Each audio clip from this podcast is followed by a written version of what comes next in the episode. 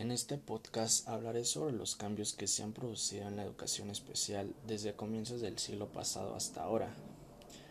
En este tiempo se han formulado modelos amplios e integradores, se ha modificado la visión clínica de los alumnos con discapacidad con la propuesta de un nuevo enfoque a partir de la denominación alumnos con necesidades educativas especiales.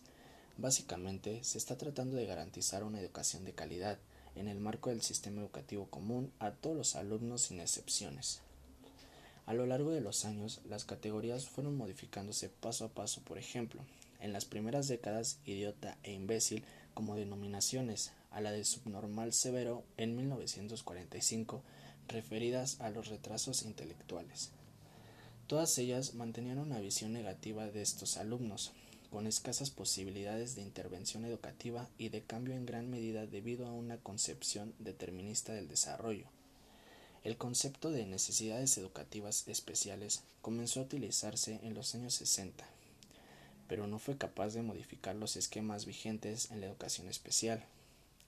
La primera característica se refiere a que existe una gran diversidad de situaciones en el alumnado, que pueden cambiar a lo largo del tiempo lo que muestra que existe un continuo de alumnos que manifiestan necesidades educativas especiales en algún momento a lo largo de su escolarización. Una segunda característica del concepto de necesidades educativas especiales en su carácter relativo y contextual, la valoración de los problemas de los alumnos no debe centrarse solo en ellos mismos, sino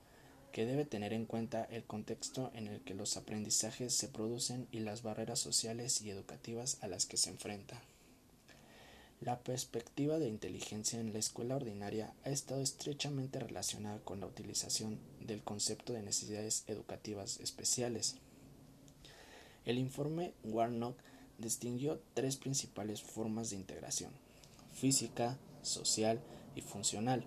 la integración física se produce cuando las clases o unidades de educación especial se han construido en el mismo lugar que la escuela ordinaria, si bien puede compartir algunos lugares como el patio y el comedor. La integración social supone la existencia de unidades o clases especiales de la escuela ordinaria, realizando los alumnos en ellas escolarizados algunas actividades comunes como el resto de los compañeros, como jugar de la educación especial a la inclusión educativa actividades extraescolares, finalmente, la integración funcional es considerada la forma más completa de integración. Los alumnos con necesidades educativas especiales participan a tiempo parcial o completo en las aulas normales y se incorporan a las actividades comunes con las adaptaciones necesarias y con el ritmo adecuado. La reforma de la educación para conseguir escuelas más inclusivas es una tarea compleja, porque es preciso al mismo tiempo promover cambios sociales que reduzcan las desigualdades y favorezcan actitudes cívicas y positivas hacia la inclusión, porque debe abordar los retos y dilemas a los que se enfrentan la inclusión educativa para facilitar el aprendizaje y las convivencias de todos los alumnos en las condiciones de mayor integración posible.